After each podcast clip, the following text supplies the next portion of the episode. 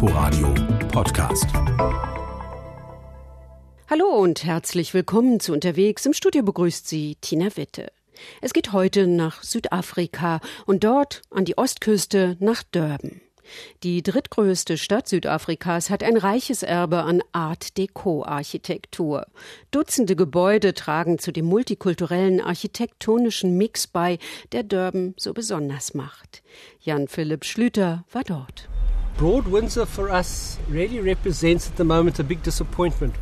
Eine große Enttäuschung sei dieses Haus, seufzt Donald Davies, während er seinen Pickup am Straßenrand parkt. Gegenüber steht Broad Windsor, ein imposantes Gebäude in verschiedenen Blau-Grau-Tönen mit zwei mächtigen stilisierten Vögeln auf den Säulen am Dach. Broad Windsor könnte ein Juwel sein, doch an der Fassade bröckelt der Putz, es fehlen Fensterscheiben, große Reklametafeln verschandeln den Anblick der unteren Etagen. Really Broad Windsor hat einen sehr prominenten Standort, einen direkten Blick über den Hafen und die Lagune. Es bekommt die Morgensonne ab. uh, Aber schau dir mal den fürchterlichen Zustand an. Es muss unbedingt saniert werden. Broad Windsor ist kein Einzelfall. Viele Art Deco-Gebäude in Durbans Innenstadt sind dem Verfall preisgegeben und müssten dringend mal renoviert werden. Andere werden durch illegale Neubauten verdeckt. Man hat den Eindruck, dass die Stadt Durban ihr historisches architektonisches Erbe nicht wirklich wertschätzt, meint Donald Davies, zumindest bisher. Die Die Stadt hätte sicher ein größeres Interesse zeigen können. Aber mittlerweile bieten sie immerhin Besitzern von solch alten Gebäuden finanzielle Unterstützung an, wenn sie die Häuser instand setzen wollen. Donald Davies ist Vorsitzender der ADECO-Gesellschaft Durban. Der Verein wirbt dafür, das architektonische Erbe besser zu pflegen, bietet Touren an und berät Besitzer von ADECO-Gebäuden bei der Sanierung. Mehr als 140 ADECO-Bauten gibt es in Durban. Etwa 40 davon bräuchten keinen internationalen Vergleich zu scheuen, so Donald Davies. Der Art Deco-Stil ist in den 20er Jahren in Paris entstanden und hat dann vor allem die USA erobert. Typisch sind klare, elegante und symmetrische Formen, abgerundete Ecken und kontrastierende Farben. Auf den Fassaden prangen häufig Skulpturen und Ornamente. Deco hat sich vom Baustil der Inka und Maya beeinflussen lassen. Alle möglichen Materialien wurden kombiniert: Beton, Edelhölzer, Marmor, buntes Glas und Stahl. In den 30er Jahren hat Art seinen Weg an die Südspitze Afrikas gefunden. Dort erfand sich die subtropische Hafenstadt Durban nach Ende der britischen Kolonialzeit gerade neu. Der neue Architekturstil war ein Zeichen von Wohlstand, Nonkonformismus, schnellem Leben und Jazzmusik. Es war eine Abkehr von der bisherigen Architektur der britischen Kolonialisten, also dem edwardianischen oder viktorianischen Stil.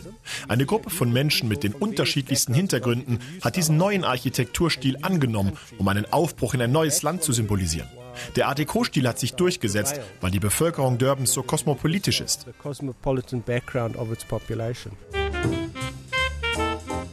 Entsprechend vielfältig sind die Art Deco-Bauten in der Innenstadt.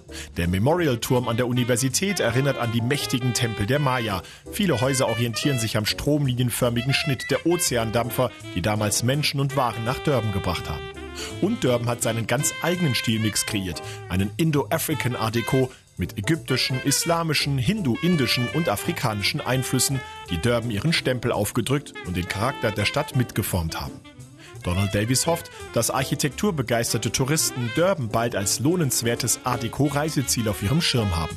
Denn er ist überzeugt, dass Durban sich nicht hinter dem historischen Art Deco-District von Miami verstecken muss. Miami, uh, Miami hat viele dreistöckige Hotelblocks, aber unsere Art Deco-Gebäude sind viel größer, teilweise 10 bis 15 Stockwerke hoch. Und wenn man sich vor Augen führt, wann das hier alles gebaut wurde, dann war Durban als afrikanische Stadt seiner Zeit ganz schön voraus.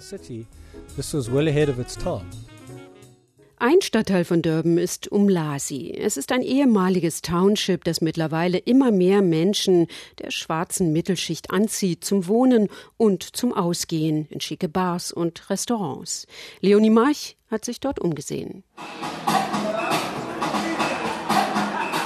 Südafrikanische Kwaito Beats wummern aus großen Lautsprechern.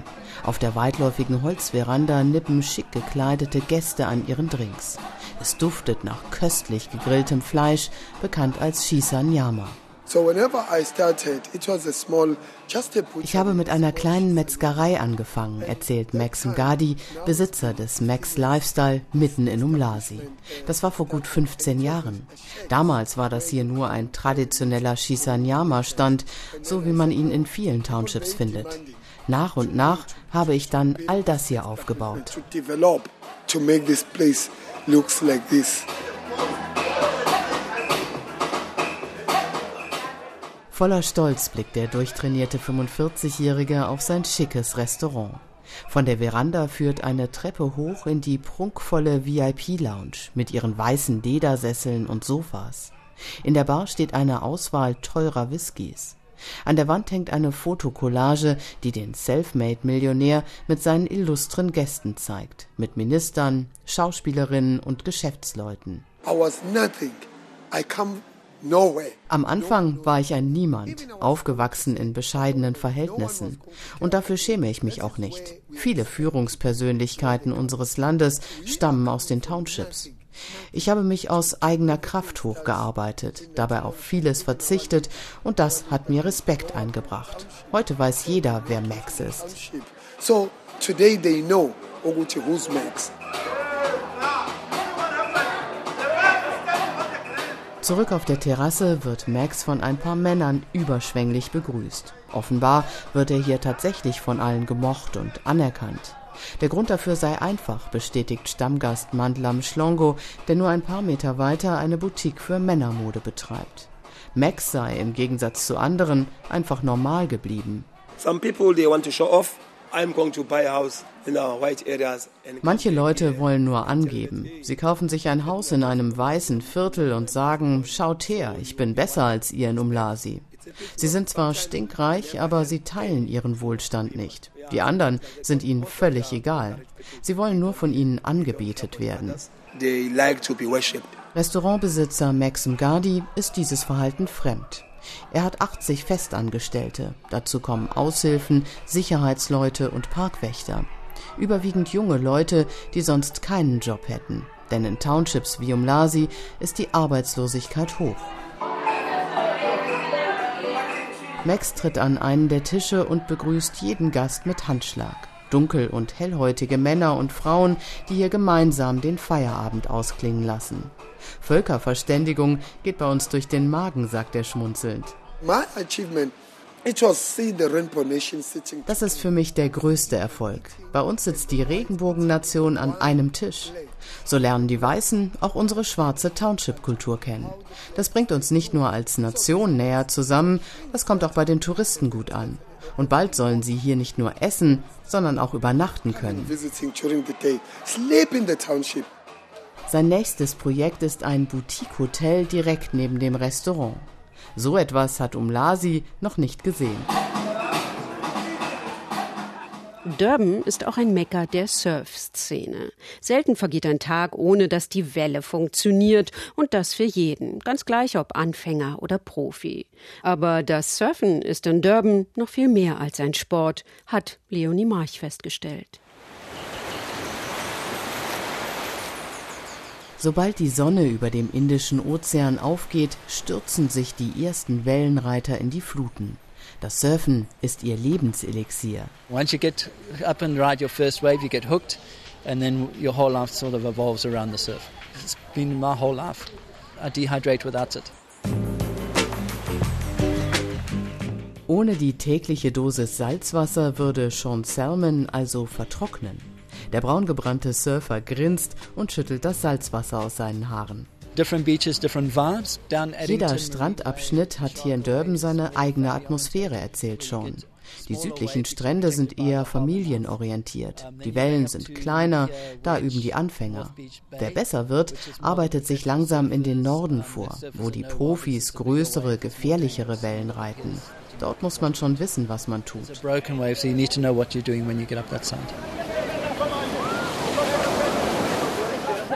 Sean beobachtet, wie einige Surfer an komplizierten Sprüngen und Wendemanövern feilen. Andere stehen einfach nur lässig auf ihrem Board. Mit einem breiten Grinsen, das jeder Surfer nach einer guten Session auf dem Gesicht hat, kommt Bongani Mate aus dem Ozean. Surfen ist einfach die beste Medizin gegen Stress, sagt er, während er Sean mit High Five begrüßt. Nice, nice, nice. If you have a stress, go in the water, your stress will be gone. Because you can't think too much when you're surfing like that. Always like enjoying the waves like that. Früher wäre der dunkelhäutige Bongani dafür noch verhaftet worden. Denn während der Apartheid war dieser Strand der weißen Minderheit vorbehalten. Auch die Surfszene war weiß. Aber heute leben wir in einer Regenbogennation, meint er. Es ist leicht, mit anderen Surfern ins Gespräch zu kommen, während wir alle auf die nächste Welle warten. Es geht nicht um die Hautfarbe, sondern darum, gemeinsam Spaß zu haben. Diesen Spaß gibt Bonganis Surfkumpel Sean auch gern an die nächste Generation weiter. Drei kleine Jungs warten schon ungeduldig, als er in seiner Surfschule Learn to Surf eintrifft. Schon beginnt die Lektion mit einer Trockenübung. Okay, you guys do it again. Paddle, paddle. Okay, jump. Yes. Got it. Der zwölfjährige Kelly beherrscht den Bewegungsablauf schon sehr gut. Auf dem Surfbrett vergisst er alles um sich herum und fühlt sich wie Superman. I jump up, it's like I'm Superman, flying. I just climb at the beach and I just swim a little. I forget everything. Lächelnd blickt Sean den Dreien hinterher, als sie mit ihren Brettern in Richtung Meer rennen. Sie sind Straßenkinder. Er unterrichtet sie umsonst. Das hält sie von der Straße und den Drogen fern. Einige sind sogar zu ihren Familien zurückgekehrt, gehen wieder zur Schule oder arbeiten jetzt in einem der Surfshops. Das Surfen hat ihr Leben verändert. Surfen ist für Durbanites wie schon also viel mehr als ein Sport. Es ist eine Lebenseinstellung. Aber man muss auch vorsichtig sein, denn Haiangriffe gibt es immer wieder in Südafrika. Besonders betroffen ist ein Strand am Ostkap, südlich von Durban bei Port St. John's. Hier haben Haie in den vergangenen zehn Jahren acht Menschen getötet. Medien in Südafrika nennen ihn den tödlichsten Strand der Welt. Unser Korrespondent Jan Philipp Schlüter hat ihn besucht. Auf den ersten Blick ist das ein ganz normaler südafrikanischer Strand. Wunderschön eingerahmt von saftig grünen Hügeln und schroffen Felsen, sauberer Sand, klares Wasser, großes Menschengewusel. Zwei etwas ungewöhnliche Dinge fallen dann aber doch auf, sagen diese Besucher. Das sind große Warnschilder. Achtung, gefährliche Haie. Die Menschen stehen in der Brandung und gehen nicht so weit ins Wasser. Wir passen auf, dass unsere Kinder das auch so machen der Second Beach in Port St. John's, schlagzeilenträchtig als tödlichster Strand der Welt bezeichnet. Neun Haiattacken mit acht Toten hat es hier in den letzten zehn Jahren gegeben. Eine außergewöhnlich hohe Quote. Normalerweise ist nur einer von sechs Angriffen tödlich. Michael Getke betreibt eine Pension mit Blick auf den Strand. Hier stand er vor fünf Jahren auf der Veranda, als der 16-jährige Surfer Saman Damase von einem Hai angegriffen wurde. Ich habe die Jungs schreien hören und dachte, die machen nur Spaß. Aber dann habe ich gesehen, wie sich das Wasser rot verfärbt. Mir war sofort klar, was da los ist. Ich bin runtergerannt. Da hatten die Rettungsschwimmer Sama schon an den Strand gezogen. Aber es war zu spät. Der Hai hatte die Oberschenkelarterie durchbissen. Sama ist verblutet. Haiforscher sind nach Port St. John's gekommen, um zu untersuchen, warum es ausgerechnet hier so viele tödliche Attacken gegeben hat. Die Angreifer waren wohl meist Bullenhaie, auch bekannt als Sambesi. Sambesis gehören zu den wenigen Haiarten, die in Süß- und Salzwasser leben. Nicht weit vom Second Beach entfernt fließt der Umsimwubu-Fluss ins Meer. Laut Meeresbiologe Jeremy Cliff könnte das ein Faktor sein. Wir wissen, dass der Umsimwubu ein wichtiger Brutplatz für Sambesis ist. Das könnte bedeuten, dass viele große Tiere sich hier in der Gegend aufhalten. Es mag sein, dass die Tiere in den letzten Jahren von ihren angestammten Lebensräumen weiter im Norden durch die Menschen vertrieben wurden. Also haben sie sich hier angesiedelt wo sie natürlich auch gebären und Futter suchen. All das erklärt aber nicht die Fülle und die Aggressivität der Haiangriffe am Second Beach. Manches in der Natur könne man eben nicht endgültig klären, sagt Meeresbiologe Cliff schulterzuckend. Manchmal helfe nur Daumen drücken und hoffen, dass das Problem von alleine verschwindet. Immerhin das scheint funktioniert zu haben. Der letzte Haiangriff ist mittlerweile fast drei Jahre her.